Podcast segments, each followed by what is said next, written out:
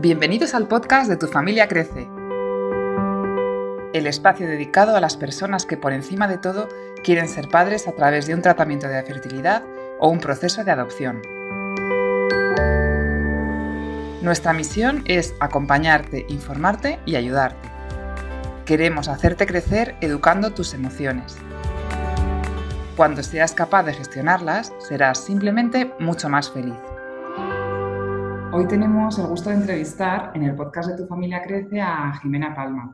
Jimena es amiga y también colega, ella vive en Lima y colabora con Tu familia crece como coach y psicóloga desde allí, desde Perú. Así que bienvenida, Jimena, al podcast de Tu familia crece. Gracias, María. Bueno, pues Jimena eh, tiene una fantástica historia que contarnos acerca de la maternidad subrogada. Eh, la maternidad subrogada pues, consiste eh, en una técnica de reproducción asistida por la que la persona que desea tener un hijo, ya sea por cuestiones médicas o por una decisión personal, no lleva a cabo la gestación personalmente, sino que la concierta con una mujer para que llegado el nacimiento, pues eh, esta se lo entregue a, la mujer que no puede concebir y vea reconocida su, maternidad. ¿no? Entonces, Jimena eh, tiene, puede contarnos en primera persona eh, cómo ha vivido ella, ella este tema. Eh, si te parece, Jimena, pues para conocer mejor tu historia y tu caso, pues lo que más nos interesa sobre todo es la parte emocional, ¿no? de cómo has vivido todo, todo ese proceso. Y para hacerlo sin prisa, me encantaría que lo viéramos como en varias partes, ¿no? en, tres partes. Y, en esta primera entrevista eh, yo creo que estaría muy bien que habláramos de la primera etapa, ¿no? de, todo lo que has vivido previamente eh, en este proceso. Eh, y luego ya iríamos viendo lo, demás. ¿no? en esta, esta, primera parte se incluiría todo lo previo a la gestación y luego ya veríamos todo, todo el resto hasta la, hasta la actualidad. Pero bueno, cuéntanos en primer lugar, en, así en líneas generales, cuál es tu historia. Dale, gracias María por la invitación. Bueno, este, hace casi 10 años, eh, un día conversaba con mi hermano por Skype, ellos vivían, y con mi cuñada, ellos vivían en Brasil en ese momento, y yo tenía a mi segundo bebé en brazos y justo lo estaba lactando porque era chiquitito, estaba recién nacido casi casi. Y ellos me cuentan en este Skype, así como estoy conversando contigo, que habían ya pasado por muchos in vitros y que no podían tener un hijo. Entonces, eso a mí me afectó muchísimo. Recuerdo claramente que creo que se me salieron las lágrimas. Yo tenía a mi bebé hermoso conmigo y mi hermano y mi cuñada les pasaba esto terrible que no podían tener hijos, ¿no? Entonces, en ese momento la emoción me ganó, este, me salió lo primero que me salió y les dije, yo feliz de cargar su hijo en algún momento que ustedes quieran. Entonces, lo dije y como que se quedaron en shock y no, no, no, no, no recuerdo exactamente qué respondieron y creo que agradecieron, ¿no? Pero, ok, gracias, Jime, veremos y, y, ahí quedó como que el ofrecimiento, ¿no? Pasó el tiempo, pasó hasta un año y un día me llama mi hermano y me dice, Jime, ¿estarías dispuesta a conversar otra vez de este tema que nos comentaste hace un año? Y en ese momento yo volví a decir lo mismo. Sí, le dije, sí, sí, sí, conversemos y yo sigo dispuesta, sigo con ganas de, ayudarlos, obviamente, ¿no? Yo sabía lo mucho que querían un bebé y ahí empezó nuestra historia. Esa, esa fue como que la, el primer paso, ¿no? O sea, que, fuiste tú, ¿no? La que nació de ti, digamos, esa, esa, propuesta, clarísimamente. Sí, o sea, yo creo que ellos nunca imaginaron que yo iba a ofrecerles eso. Eh, se sorprendieron, a mí me sorprendió a mí misma, porque no lo pensé. Este, pero todo ese año que yo estuve esperando, efectivamente estuve esperando. Yo sabía que en algún momento se iba a concretar. Algo que me acompañó durante todo este proceso que se hizo hace casi 10 años era una plena confianza de que esto iba a suceder y que iba a salir todo súper bien. Y me ayudó un montón, me ayudó un montón tener esa confianza como que casi ciega, como que yo sabía que en un momento él me iba a llamar a decirme, Jime, hagamos esto, entonces yo estuve como que en son de espera criando mis hijos.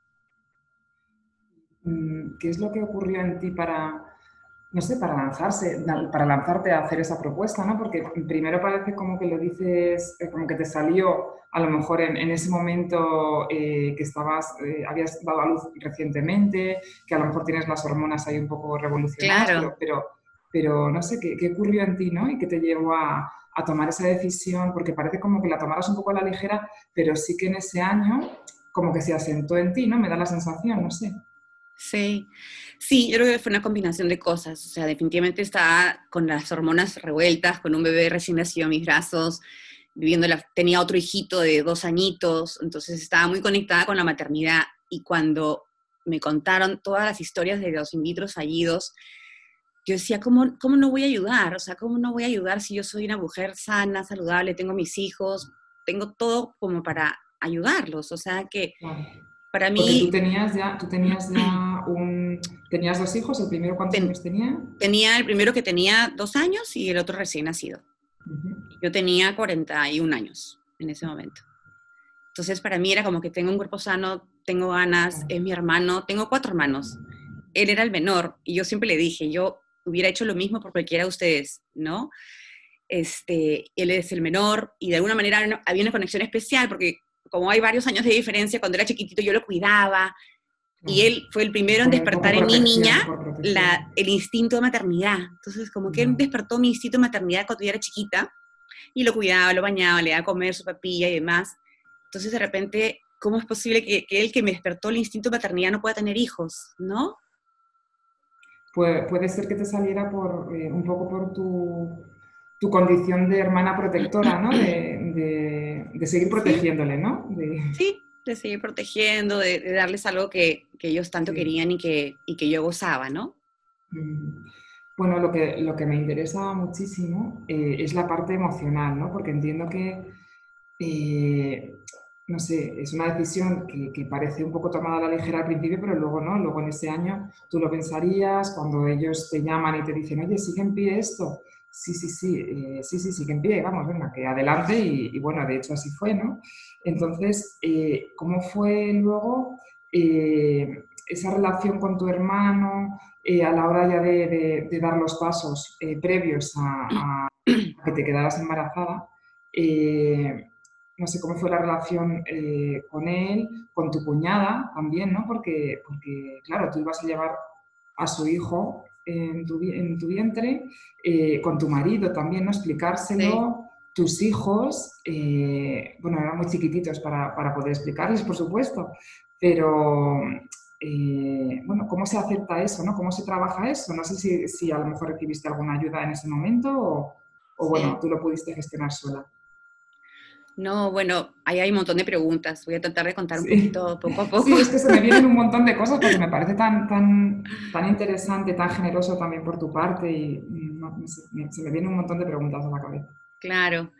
Bueno, primero cuando él me llama después de un año y yo le digo que sí, que mi, que mi ofrecimiento seguía en pie, me dijo, ya, Jim, entonces déjame conversar con Claudia nuevamente, con su esposa, y este, y yo también tenía que conversar con mi esposo, obviamente, ¿no? Entonces eh, empezamos a, yo conversé con mi esposo, mi hermano José Ignacio conversó con Claudia, y con mi esposo claro, él no tuvo la respuesta espontánea, instantánea de que sí, hagamos esto, porque, bueno, es un poco diferente para el hombre. Este, él, él tenía un poco de inquietud acerca de cómo iban a tomar esto los, nuestros hijos, que por más que eran chiquitos, bueno, ya tenían tres y un año, casi, eh, sí, tres y un año, pero eh, igual, el tres años, de repente, ¿qué podía sentir cuando ve a una mamá con la panza y luego llega a casa sin bebé? ¿Cómo podría él procesar eso? este, qué recuerdos le podría quedar. Su inquietud iba más por el lado de nuestros chicos, de nuestros mm, hijos, ¿no? Entonces recuerdo que conversamos de eso. El, el, por el lado de, de, de, mi hermano, o sea, y su esposa, ellos lo que, lo que nos ofrecieron y fue de mucha ayuda en ese momento era tener un apoyo de una agencia de embarazo subrogado en Estados Unidos. Hay varias agencias en diferentes estados Estados Unidos. Esto está permitido, normado, arreglado, y hay agencias que se dedican a esto. Entonces, él contrata una de estas agencias y hace que esta agencia nos guíe de la mano paso por paso, como si fuéramos un proceso X. Entonces, todo el proceso lo hicimos de una manera súper profesional. Entonces, una vez que nosotros eh, le dimos el sí oficial a ellos, que también fue a través de un Skype, programamos el día, entonces ese día Edwin y yo les contamos a ellos dos que sí, que íbamos a hacer eso. Entonces fue un momento de celebración, un momento emotivo. Y a raíz de eso empezamos ya a, hacer todos los pasos como un proceso profesional que conllevó una serie de muchas conversaciones entre mi esposo y yo, después los cuatro. Claro, entiendo que la comunicación es fundamental eh, en, ese, en, ese, momento en el que tú ya, ya lo has hablado con él y tal, pero claro, eh, no sé, supongo que os vendrían a la cabeza un montón de dudas, de interrogantes a tu marido, ¿no? Eh, para aceptar esas inquietudes que tenía, ¿no? Y, resolverlas y, tomar esa decisión. Hablamos con una psicóloga, claro, hablamos con una psicóloga de la agencia, hablamos con una coach, la parte, eh, tuvimos que tomar una decisión también con respecto a cuántos embriones quería yo tener, poder cargar, ¿no? Si era uno o eran dos.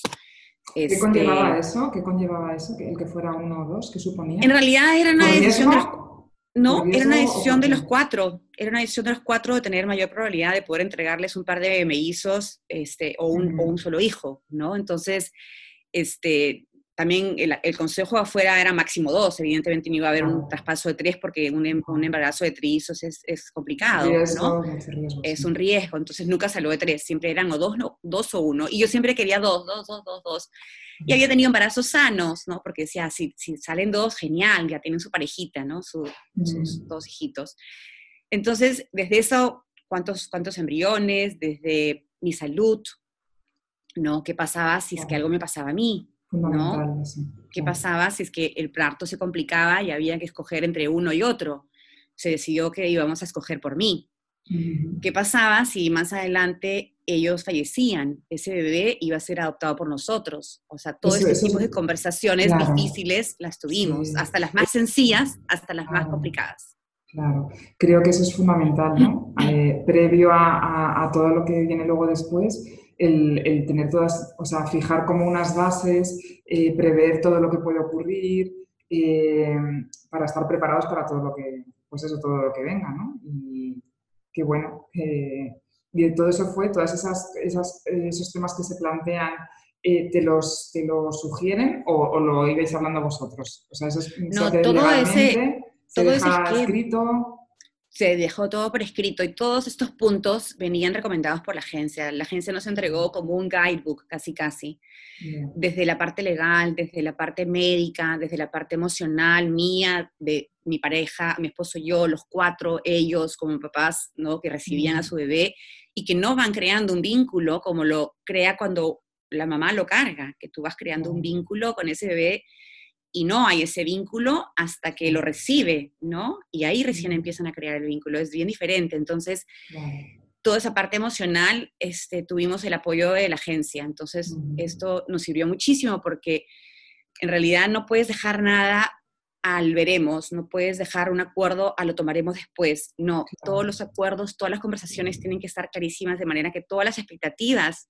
de, ambos lados, de, ambos lados, de ambas parejas, estén ya conversadas y acordadas para que después no haya un, ay, y, y, no fue como yo pensé, ¿no? o no me sentí cuidada. Sí, es que fíjate, hasta que no te pones a hablar de esto, igual que de muchos temas que no sabes, que desconoces, hasta que no sale esto no, no, te das cuenta de lo necesario que es, en este caso, por ejemplo, todos estos acuerdos, ¿no? Y, y todos estos temas que, que, a lo mejor tú al principio te planteaste y, y por eso me viene la siguiente pregunta, si te encontraste con algún obstáculo, porque entiendo que, claro, todos estos temas que tuvisteis que tratar, eh, no sé, algo, algún obstáculo te encontrarías, ¿no? O alguna piedrecita en el camino, ¿no? Para que luego, que luego pudiste resolver.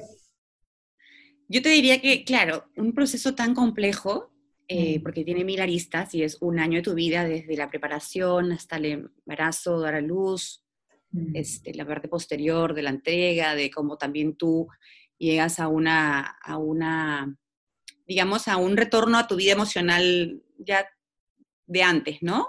Sí. Este, sí, tiene mil, mil aprendizajes y yo no los llamaría obstáculos porque la verdad es que creo que fuimos tan cuidadosos en todas las conversaciones que tuvimos, en que yo nunca me sentí que, de que me había embarcado en algo que no quisiera o que iban a salir malas cosas o que después la relación con mi hermano iba a tener algún tipo de cambio. No, gracias a Dios todo funcionó maravillosamente bien.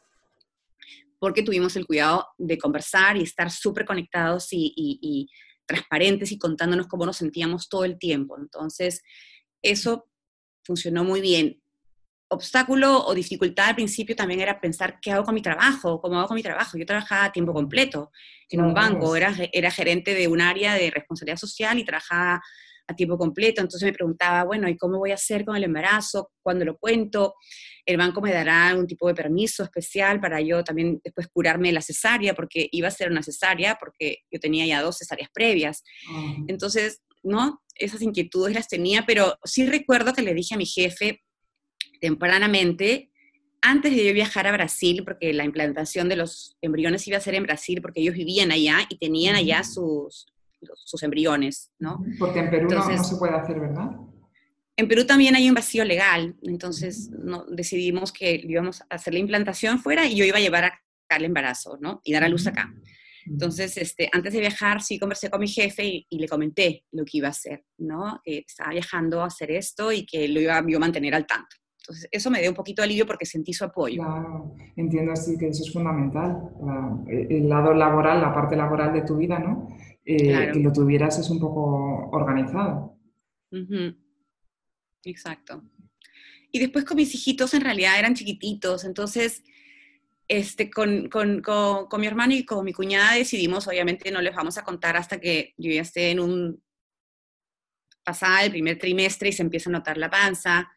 Entonces ahí eh, nos, nos, nos regalaron un libro de, una familia canguro para niños, donde una familia canguro... Porque me parece muy curioso, cuéntanos cómo se llama en... Como, porque aquí en España la maternidad subrogada también se conoce como vientre de alquiler, ¿no?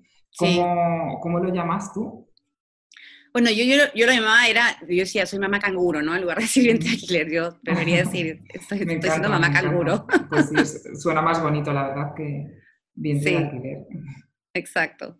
Entonces a los chicos les contamos así porque justo ellos nos regalaron un libro este, y al principio también nos trataron de mucha información y, eso apoya, eso ayuda, eso leer de otros casos y, saber qué es lo que va a venir te ayuda. Y con los chicos, ¿no? La psicóloga nos recomendó, sí, contarles con este libro, en donde un, una, una, familia canguro le entrega desde su bolsa este, su bebé, al, o sea, le, le, da el bebé a la, a la otra familia, ¿no? Entonces, se los contamos con, con esa historia a los chicos. Muy bien. ¿Y, algún obstáculo, yo ya no me refería con, el resto de personas ¿no? que están involucradas, sino pues contigo misma, ¿no? Porque no sé si tuviste en algún momento alguna duda de, Dios mío, ¿qué he hecho? O, estabas tan convencida desde el principio que... Eh, porque entiendo que al, trabajar esa serie de interrogantes que se plantean ¿no? sobre cómo va a ser luego una vez que ya te lanzas al proceso, y no sé, no sé si tuviste en algún momento algún tema personal tuyo, contigo mismo. Nunca sentí, Dios mío, ¿qué he hecho? No. Yo sabía que me iba a sentir mal los primeros meses, igual que con mis hijos, las náuseas, el malestar, el cansancio fuerte. Y cuando me llegó, claro, era pesado, era pesado estar con el malestar, con las náuseas, mis hijos chiquitos y una le cuesta pues estar con ese malestar espantoso en el banco, trabajar. El mayor tendría cuatro años ya, ¿no? Cuando, cuando te quedaste. Sí, casi, casi cuatro.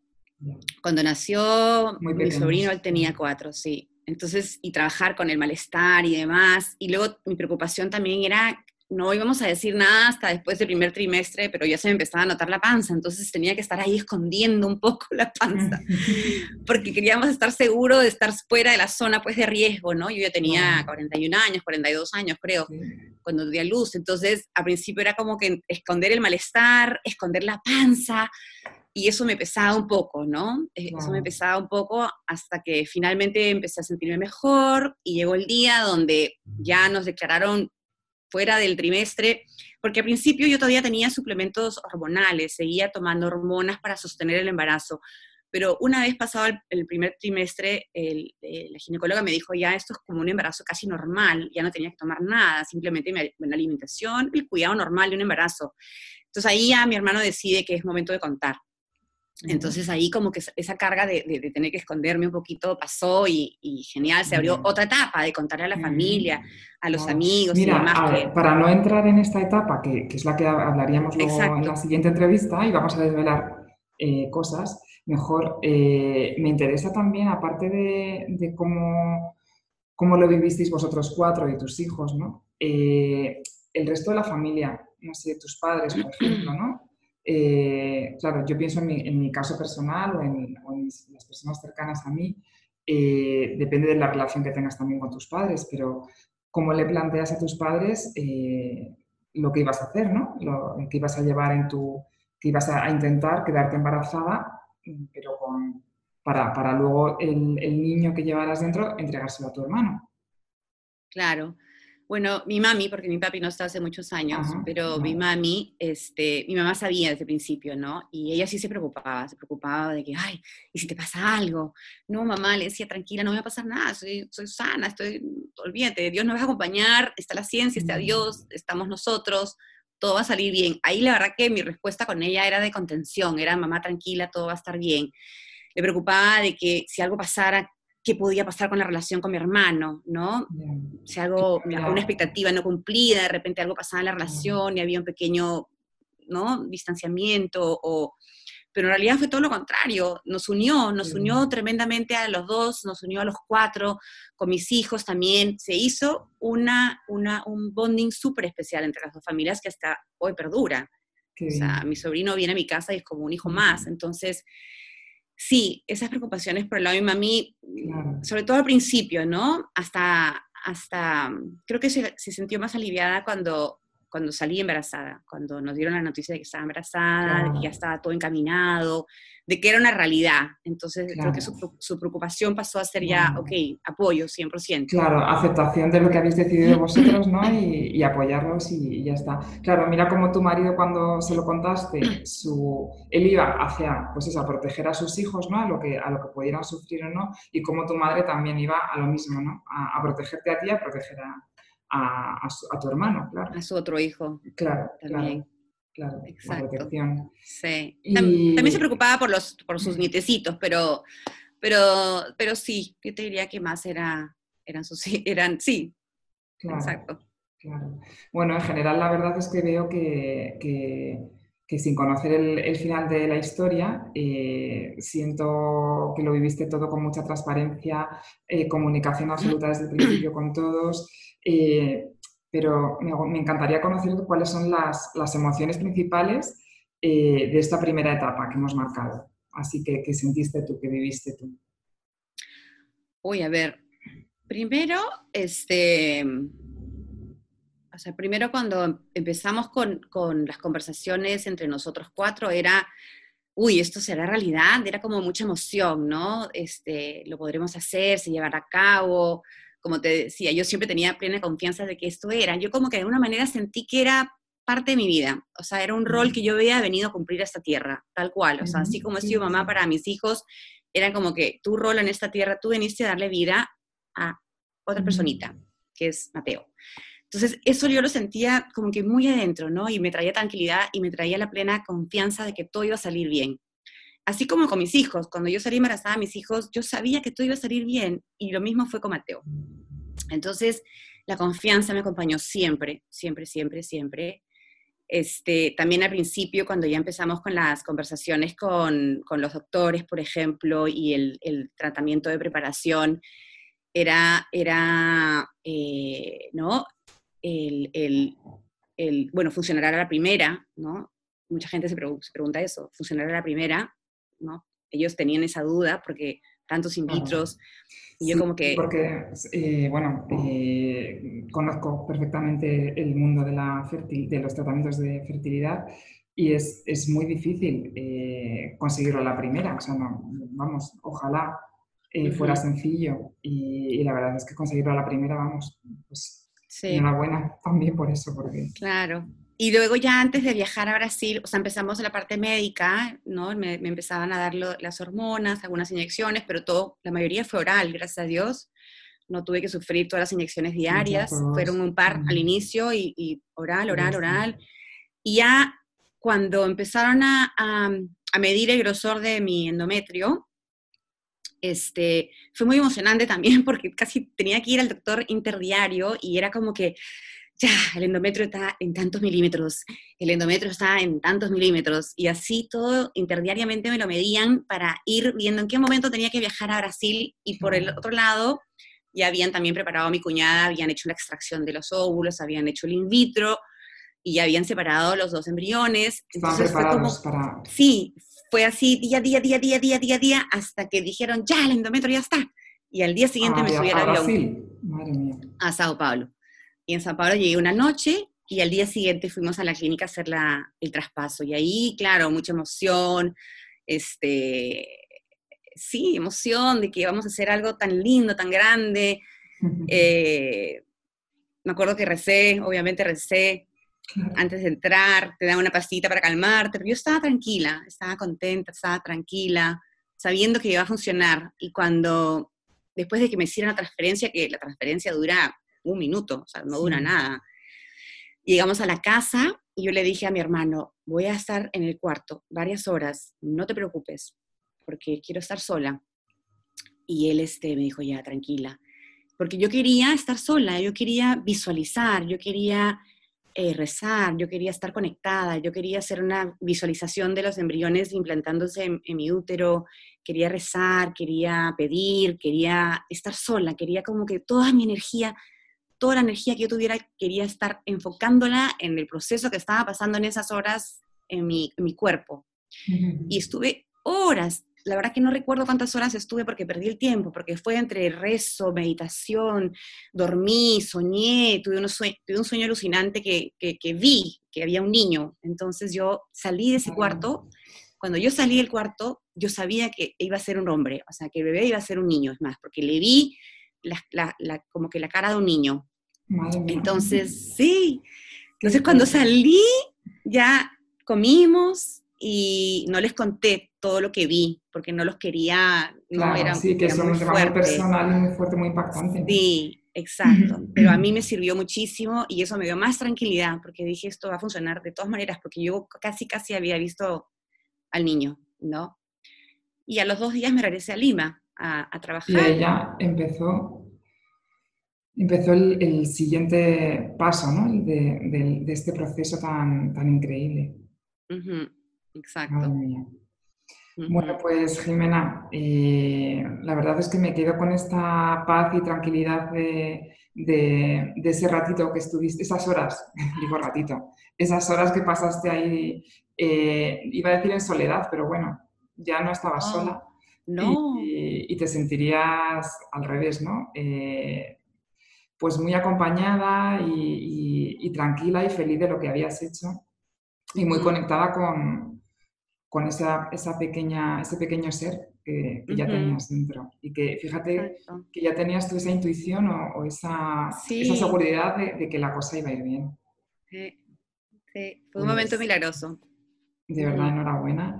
Y, y bueno, pues vamos a dejarlo aquí, ¿vale? Y, y en la siguiente entrevista seguimos hablando porque la verdad es que tengo miles de preguntas que, que vienen a mi cabeza constantemente, pero si no, eh, lo alargaríamos demasiado y, y bueno, yo creo que sí, poquito a poco, eh, vamos a ir eh, adentrándonos en tu, en tu historia. Así Dale. que nada, muchísimas gracias. enhorabuena por, por ese paso que diste, esa decisión que tomaste y, y bueno, y que encantadas de, de tenerte en tu familia. Nos escuchamos de nuevo la próxima semana. pronto, Ya sabes que todas las notas de este tu podcast están en nuestro Dale, blog en tufamiliacrece.com. Suscríbete a Tu. Familia Crece para no perderte ningún capítulo y a cualquiera de las aplicaciones donde puedes escucharnos, iVoox, Spreaker, iTunes y Spotify. Estamos deseando escucharte. Escríbenos a info@tufamiliacrece.com. Y recuerda, lo que pasa en tu familia crece, se queda en tu familia crece.